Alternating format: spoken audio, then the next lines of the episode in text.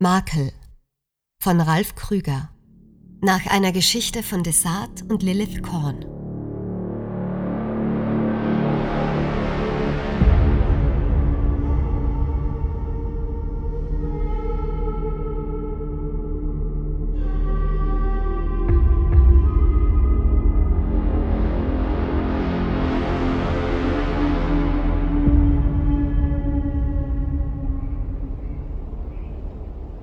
Armand stand am Rand des Plateaus der Kabarou, mitten im Zentrum der Stadt Glavis. Er hielt sich an einem Träger fest und blickte über die Absperrung hinunter. Der Wind peitschte ihm entgegen, zerrte an seinen dunklen, zu einem Zopf zusammengebundenen Haaren. Ein paar Strähnen hatten sich gelöst und flogen ihm wild ins Gesicht. Er betrachtete den Aufbau des Taru-Clan-Bezirks der Unterstadt, der aussah wie am Reißbrett entstanden. Gerade Straßen teilten das Gebiet horizontal wie vertikal in Felder ein, die an ein Schachbrett erinnerten. Schnurgerade Linien prägten ebenfalls die Gebäude. Keine Rundungen. Alles kastenförmig und in triestem Grau gehalten. Der Bezirk wirkte wie eine riesengroße Kaserne, kalt und trostlos. Und gnadenlos. Für diese Eigenschaft stand der Taru-Clan. Kein Wunder, dass Sia dort zu einer emotionslosen Killerin geworden war. Armand dachte an seine eigene behütete Kindheit. Er war bei seinen Eltern in einem grünen, an die Natur angelehnten Viertel des Dao-Clans aufgewachsen. Sein Vater arbeitete als Arzt für innere Medizin im claneigenen Universitätsklinikum.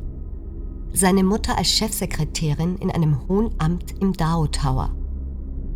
Er selbst hatte eine gute Ausbildung in der claneigenen Oberschule und schließlich am Imperium Armis, der Kampfakademie der Kabaru, genossen. Doch eine behütete Kindheit schützte nicht vor späterem Leid. Hat das Leben ohne Iris überhaupt noch einen Sinn? überlegte Armand. Ich habe alles verloren, für das ich gekämpft habe. Ohne meinen Tango bin ich für die Kabaru vollkommen wertlos. Doch mit dem Wissen, dass ich als ehemaliger Befehlshaber der Death Guard besitze, bin ich viel zu gefährlich für sie. Sobald sie herausfinden, dass ich geflüchtet bin, werden sie mich jagen, um mich zu vernichten. Wahrscheinlich sind meine Ex-Kameraden schon auf der Suche nach mir, kleben an meinen Fersen. Wenn ich Pech habe, begleitet von den Kreaturen, die bei den abartigen Experimenten der Kabaru entstanden sind, dann habe ich keine Chance. Er sog den kalten Nachtwind tief in seine Lunge ein, unsicher, ob er den letzten Schritt wagen sollte.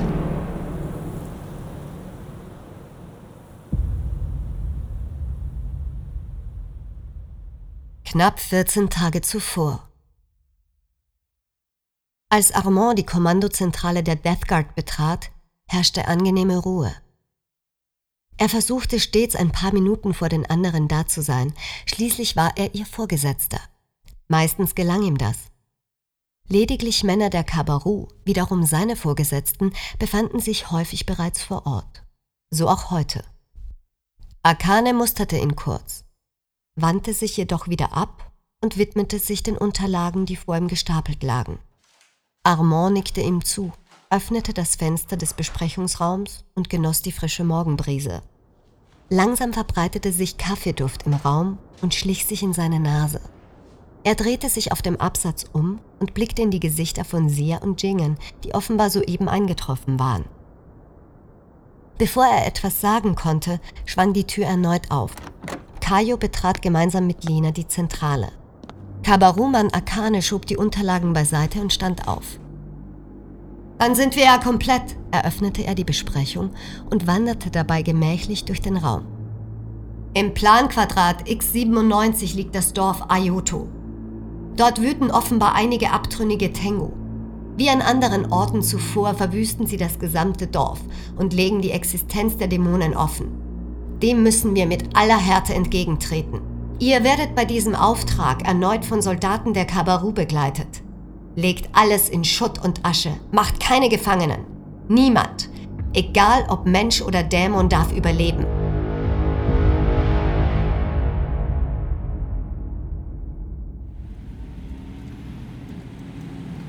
Keine fünf Minuten später saßen sie in ihrem Transporter. Neben ihnen ließen sich drei weitere Kabaru-Soldaten in voller Montur im Wagen der Death Guard nieder. Eine unangenehme Stille breitete sich aus. Spannung lag in der Luft. Jeder kümmerte sich um sich selbst und Armand schätzte, die meisten von ihnen hielten Rücksprache mit ihren Tengos. Armand hingegen sprach nicht oft mit seinem Tengu Iris. Sie sparten sich beide die Energie, denn sie waren ein eingespieltes Team. Selten übernahm sie die Kontrolle über ihn. Es war schlicht nicht nötig. Armand betrachtete die Kabaru-Soldaten, die mit ausdrucksloser Miene dasaßen. Ein ungutes Gefühl rollte wie eine Welle über ihn hinweg. In letzter Zeit erhielt die Death Guard wesentlich mehr Aufträge als früher und die Dämonen wurden aggressiver. Bisher war die Death Guard ihnen vermutlich großteils allein gewachsen gewesen. Jetzt schien Krux Talos die Sicherheitsstufe erhöht zu haben. In den letzten Wochen hatten sie ihnen außerdem auffallend oft Kabaru-Soldaten zugeteilt. Das war früher nie der Fall gewesen. Er wandte sich Sia zu. Wie üblich strich sie mit den Fingern besinnlich an den scharfen Klingen ihrer Dolche entlang. Ihr Gesichtsausdruck blieb dennoch kalt. Armand war sich bei ihr nie sicher, ob gerade sie die Kontrolle innehatte oder ihr Tengu. Die Bremsen quietschten, ehe der Wagen zum Stehen kam. Langsam klappte die Ladeluke hinunter. Sia sprang wie üblich als erste vom Laster, gefolgt von Jingen. Armand folgte als nächster und Staub wirbelte auf, als er mit seinen Schuhen auf dem Boden aufkam. Bisher war es ein verdammt trockener Herbst gewesen. Sein Blick schweifte über das Dorf. Die riesigen Erntekugeln, die beinahe bis in den Himmel ragten, verrichteten das Übliche. Sie pflückten, sortierten, stießen Pakete auf die Ladeflächen, die von den Maschinen selbstständig verladen und von Flugzeugen abgeholt wurden. Seltsam, alles wirkt normal. Nichts deutet auf die Existenz eines oder mehrerer Dämonen hin. Von Verfall keine Spur, dachte Armand. Die Bauern gingen ihren täglichen Arbeiten nach. Einige Dorfbewohner musterten die Truppe der Death Guard argwöhnisch. Armand sah jedes Mitglied seiner Truppe an allen stand dasselbe Fragezeichen ins Gesicht geschrieben.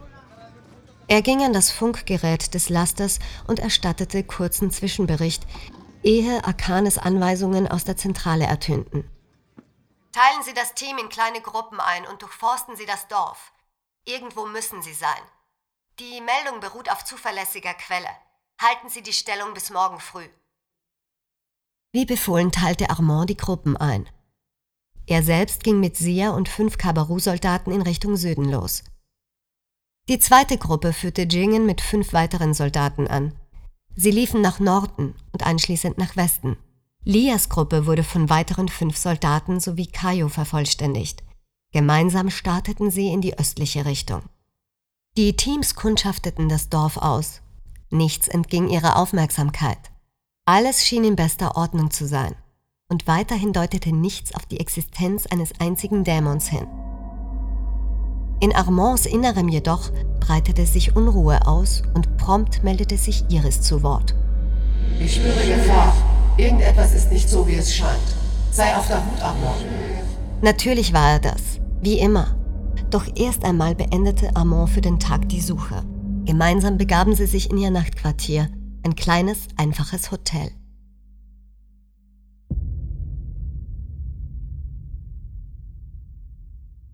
In der Unterkunft.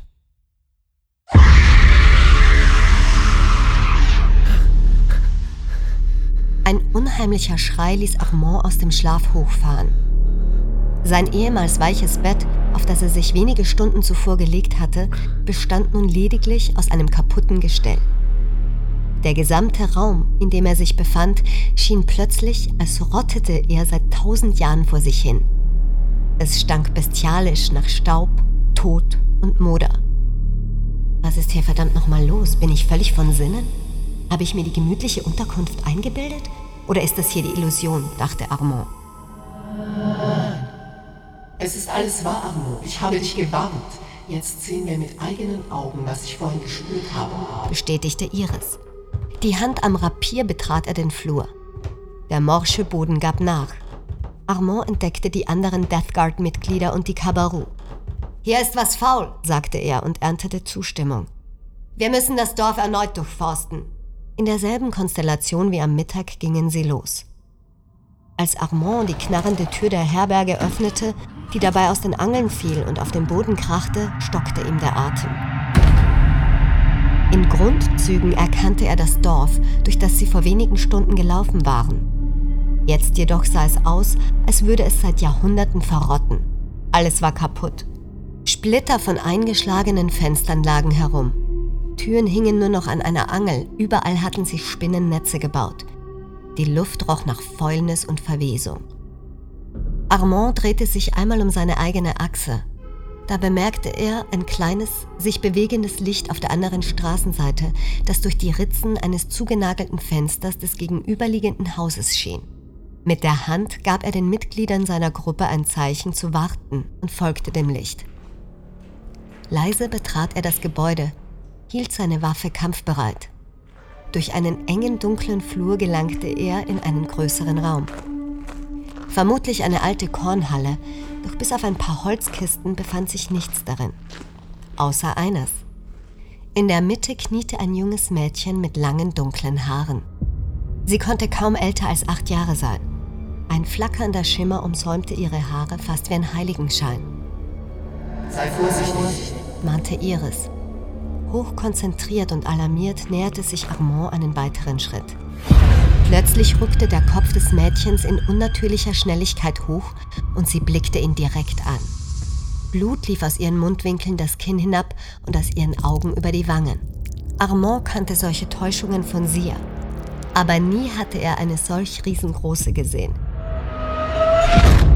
Es handelte sich um eine Falle. Wie viel Macht besaß dieses Wesen, eine derart große Illusion zu schaffen? Es konnte sich nicht um einen Tengu handeln. Er hatte den Gedanken nicht einmal zu Ende gedacht, da drang die Spitze eines Katanas in ihn ein, trennte Fleisch und Sehnen, als es seine Brust knapp neben dem Herzen durchbohrte. Zeitgleich mit ihm schrie Iris markerschütternd auf. Sie versuchte die Kontrolle zu übernehmen, kämpfte sich voran, doch er spürte, wie sie gegen eine undurchdringbare Mauer stieß, die er nicht errichtet hatte. Es war bereits zu spät. Das kleine Mädchen stand direkt vor Armand. Er keuchte vor Schmerzen. Wie hatte sie das gemacht? So schnell konnte kein Mensch laufen. Er hatte nicht einmal die Chance gehabt zu reagieren. Du hast recht, kleines Dummerchen. Ich hatte das Wesen. Ich bin kein Tengu. Ich bin ein Shinigami. Du hast sicher von uns gehört. Der Shinigami packte seinen Arm und seine Energie kroch durch Amons Haut direkt in seine Knochen. Iris brüllte, schlug gegen die Mauer, die sich langsam rot färbte. Auch Armand war von rotem Licht umgeben. Mit jedem Moment, in dem der Shinigami stärker von ihm Besitz ergriff, wanderte die Mauer weiter zurück, bis Iris sich kaum rühren konnte. Und mit jedem Moment wuchs Armands Schmerz. Er zerriss ihn, fühlte sich an, als häutete ihn jemand bei lebendigem Leib. Die Mauer rückte weiter vor und Iris gab ein letztes, ersticktes Keuchen von sich, ehe sie endgültig von ihr zerquetscht wurde.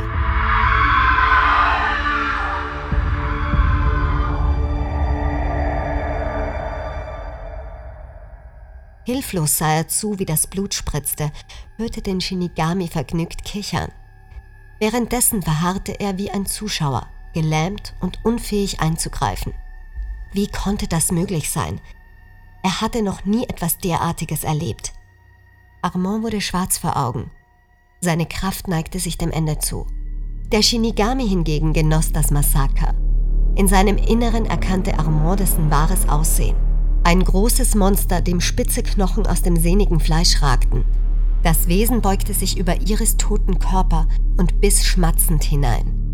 Er verstand, es wollte ihre Energie und es benötigte nicht lange, um sie mit seinem riesigen Maul aufzunehmen. Mit blutverschmiertem Mund grinsend drehte sich der Shinigami um und begann Armands Seele zu fressen. Kurz bevor Armand endgültig in die gnädige Dunkelheit sinken konnte, erkannte er Sias und Jingens Umrisse. Jingen holte mit seiner Sense aus und schlug mit voller Kraft auf das Schwert des Mädchens ein. Beim dritten Hieb zerbrach es endlich. Teile der Klinge fielen klirrend zu Boden. Die Todesschreie der Kabaru-Soldaten ließen Armand das verbliebene Blut in den Adern gefrieren. Seine Death Guard-Kollegen brüllten Befehle, die er kaum noch wahrnahm. Er war nicht einmal fähig, sich zu bewegen. Dann empfing ihn die Dunkelheit endlich mit offenen Armen und er ließ sich sanft von ihr auffangen.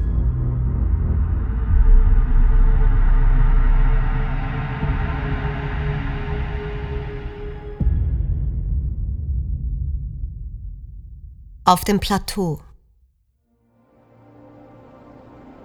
Armand blickte noch immer hinab.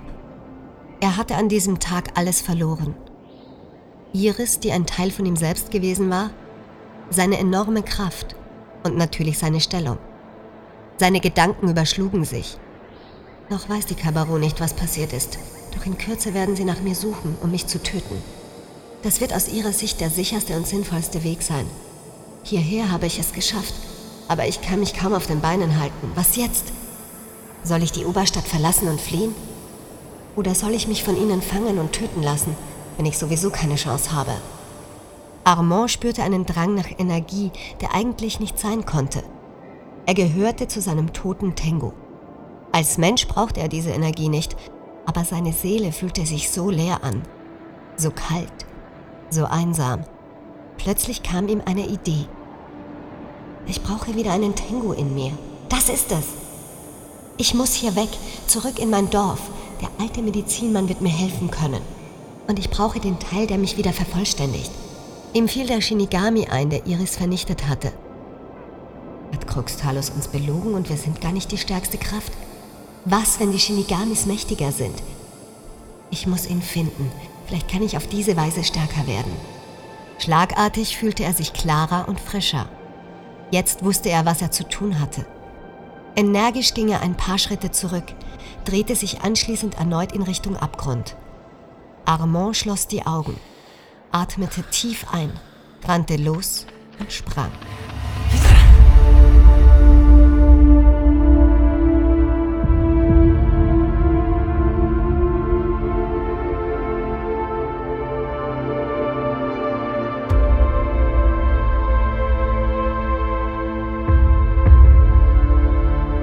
Produziert vom Cinematic Sound Production.